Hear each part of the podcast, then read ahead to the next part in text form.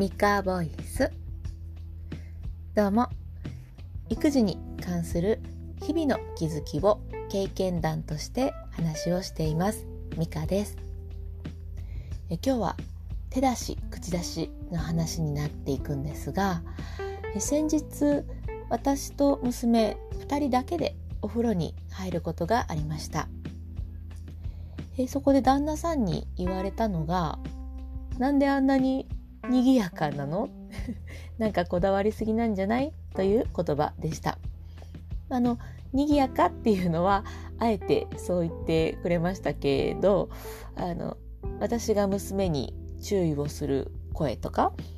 あとは娘が泣いたりしてギャーギャー言ってる声のことです。いやそうかじゃあ何にこだわってるんだろうなと思ったのでこれまた考えてみました。私は早く済ませたいんですよね。髪を洗うのも体を洗うのも。でゆっくり湯船に浸かりたいんです。でも娘はボディーソープを自分でこうプシュッとプッシュしては遊び。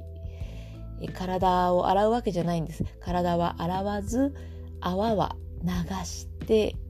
でまたボディーソープ出して今度は浴室の壁を洗ってで体は洗わず泡は流してってするんですね。もうもったいない早く洗ってくれって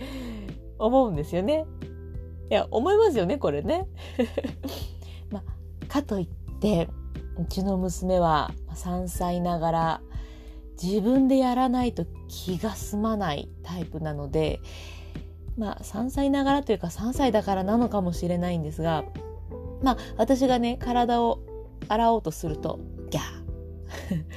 ボディーソープやってるのがね、まあ、プッシュして出してる時に「もったいないよもうおしまいにして」と言ってギャー まあこんな感じで賑やかになるわけなんですね。で、と、ふと思い返してみたら少し前は命に関わることと人に迷惑をかけること以外は OK にしていこうって思ってたんです。これはだいぶ前のミカボイスで話していたんですけども、えっと、非認知能力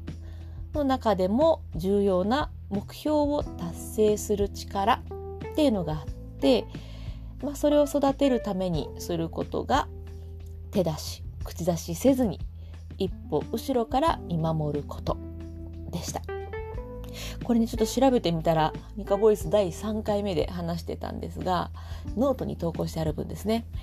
まあ、これちょっともう少し改めて詳しく話すと、まあ、手出し口出しをしないことによって、えー、自己抑制の力と切り替える力っていうのが育つそうででこの2つの力が子どもの自主性を育てる肝らしいです。まあ、切り替える力っていうのは例えば上手にお遊びおしまいねっていうふうにおしまいして片付けるっていうふうに切り替えられたりとかあとは何かに失敗しても自分で立ち直れる力のことでで、えっと、自己抑制の力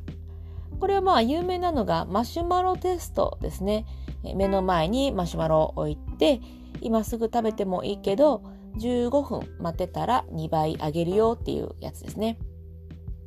でまあ私はね、ぜひこの2つの力育てたいっていう思う部分だったので、手出し口出しはなるべくしないようにしようと思っていたのに、見事にしておりました。ね、まあ相手をコントロールしようとしてたのでおかしくなってたみたいですね。えー、相手は変えられないっていうのは大人も子供も同じで私がやってあげたいって思ってることが彼女のやってほしいことではなかったんですね。まあね、ボディーソープ使いすぎるっていうのはまあもったいないので まそういうことは相手のタイミングを見て声かけをしていけるようにしていきたいと思います。自分のやりたいこととか、まあ、やってあげたいことじゃなくて相手が今どういう状況かっていうのを見てでその彼女の中で区切りがついたタイミングっていうのを見逃さないようにして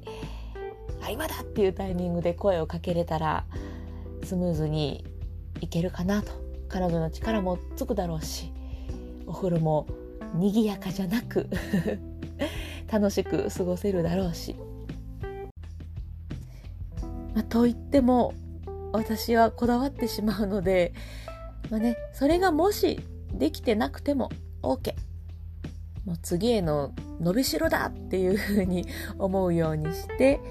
えー、彼女のタイミングを探したり、ギャーギャー言ったり してお風呂に入ろうと思います。私が運営している育児コミュニティでは、こんな時どうしてますか？とか、まあ、質問できる場所を作っていたり、これおすすめですよっていう話をしたりしております。コミュニティの名前は、経験談プレゼントです。Facebook で探していただいても出るんですが、このプロフィールのところにもリンク貼ってありますので、えー、お気軽に参加申請していただけたらなと思います。そしてこのミカボイスへの質問やコメントもお待ちしておりますので、ぜひお寄せください。それではまた。